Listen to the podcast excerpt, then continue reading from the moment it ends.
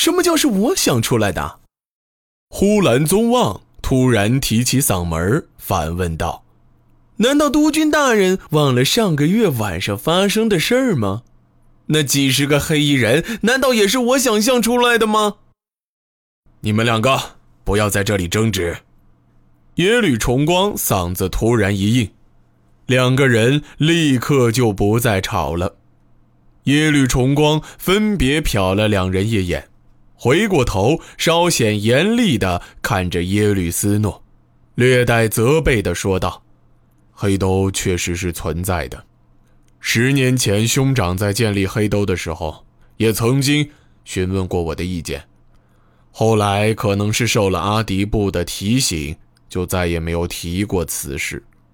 上个月发生的事儿，是呼兰大人所使的计，利用兄长的下落，逼出这些黑衣人来。”虽然这些人最后都死了，不过这些人的身份其实已经十分清楚。即使他们不叫黑兜，也一定是来自一个类似的组织。耶律斯诺虽然稍有不满，但还是十分爽气的给呼兰宗望赔了不是。耶律重光似乎也不愿再就此事继续谈下去，就直接。做了决定，阿迪布的事儿就那么定了。话音未落，耶律重光就将目光移到呼兰宗望的身上，用略带命令的语气说道：“呼兰大人，如果没有什么异议的话，就这样吧。今天天色已经晚了，大人就留在营中休息，一会儿让人带大人去挑选几个美女。”呼兰宗望的表情看起来有些犹豫，他知道这件事情已经没有周旋的余地，于是僵持了片刻，最后也只能点了点头。不过，呼兰宗望还是谢绝了刘素的建议。大王的好意，臣心领了。不过，既然要放阿迪布回来，臣就必须先回金门做一些准备，今天就不留下了。哦，对了，差点就忘记了，还有一件十分重要的事儿，是关于西国的。耶律重光这时也笑着说道：“对了对了，本王都忘了，是有两个好消息。”呼兰宗望点了点头，接着说道：“大王英明，我今天收到从西国发来的情报，说西国京城的局势十分紧张，很可能。”会出大事儿哦！耶律重光微微皱起眉头，若有所思的问道：“还是太子和丞相之争吗？”呼兰宗望点了点头：“这已经是几天以前的消息了。据说当时西国的华阳城已经封城，应该是西国皇帝要驾崩了。”如果真的会发生什么事情的话，到现在也应该已经有结果了。我也是一直在等进一步的消息。耶律重光听罢也是一阵嗤笑：“你们说这些中原人，口口声声说我们野蛮，自己做的事儿，和我们又有什么不同呢？”耶律重光再一次坐回到椅子上。抬起头，饶有兴致地看向呼兰宗望，继续问道：“呼兰大人以为这会让我们得到什么好处呢？”呼兰宗望稍稍停顿了片刻，却微微摇了摇头：“大王陛下，现在这个时候，邪经国内还有许多事情没有处理完。我说这是一件好事儿。”是因为暂时西国不太可能对我们采取什么军事行动了。不过，毕竟这骠骑军一直都守在虎威关没有离开，还是不要大意为好啊。臣以为眼下最重要的是，还是尽快解决掉阿迪布，然后继承邪经王位才是。耶律重光立刻笑着答道。呼兰大人多虑了，本王知道现在不是再一次南下的时候，不过古尔台最近一直留在南面没有回来。本王是想，如果他知道此事的话，或许可以顺便留意一下西国边境的情况。呼兰宗望眉角微微皱起，再一次摇了摇头。臣以为西国国内或许是会发生动乱，但现在当务之急还是这内事儿比较重要啊！而且，如果是西国丞相取得胜利的话，对我们而言，之后或许还会有更好的机会。哦，对了，说到古尔台大人，臣觉得最好是让古尔台大人尽快回来会比较好。要是城内有什么变数，还可以有一些照应。呼兰大人想的太多了。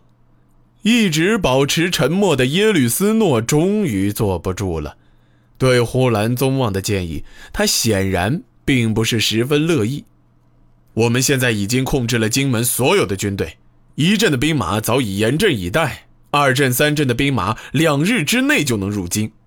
阿迪布就一个人回来，呼兰大人究竟在担心什么？即使他带了恶水军回军门，双方要真是打起来，我觉得我们依然会有更大的胜算。古尔台现在留在前线，本身就是为了能够遏制恶水军的异常动向。呼兰大人担心的人不是古尔台，而是古石大人吧？够了，斯诺，给我闭嘴！在耶律重光的怒喝之下，耶律斯诺低下头，彻底的哑火了。关于古尔台和古石的问题。耶律重光早就已经下了忌口令。要不是这帐内现在只有他们三人，即使是耶律斯诺，也至少逃不过一顿鞭子。继承的问题，其他人根本没有插嘴的权利。耶律古石早已定下来会是继承人。即使他在邪经部众的威望远远不如古尔台，但由于某些原因，古尔台注定不可能成为耶律重光的继承人。但是，其他人并不清楚这其中的原因，因此才会有许多不切实际的幻想。斯诺，你先回去休息。本王有一些政务上的事儿，想请教一下呼兰大人。耶律重光的口气已经十分客气，耶律斯诺不敢再说什么，告拜之后也就离开了，只是脸色必然不会那么好看。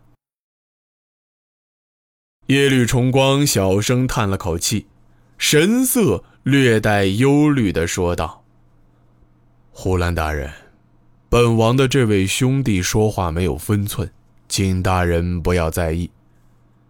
本王明白大人的建议并非是因为古时的缘故，但是将古尔台安排在前线，其实也是本王的意思。其中的原因应该和大人所担心的事儿是有一些关系的。呼兰宗望若有所思的点了点头，小声应道：“是啊。”不过，古尔台大人确实是最了解阿迪布的人，所以臣才以为，要是万一阿迪布耍什么手段，耶律重光微微摇了摇手，神色坚定地说道：“这点上，本王以为大人是真的多虑了。阿迪布即使能够动员所有察区的兵力，也不可能对抗十镇的兵马。”更何况，他已经独自朝金门来了。那么短的时间里，他又能做什么？搞不好古尔台回来的时候，这件事儿都早就已经结束了。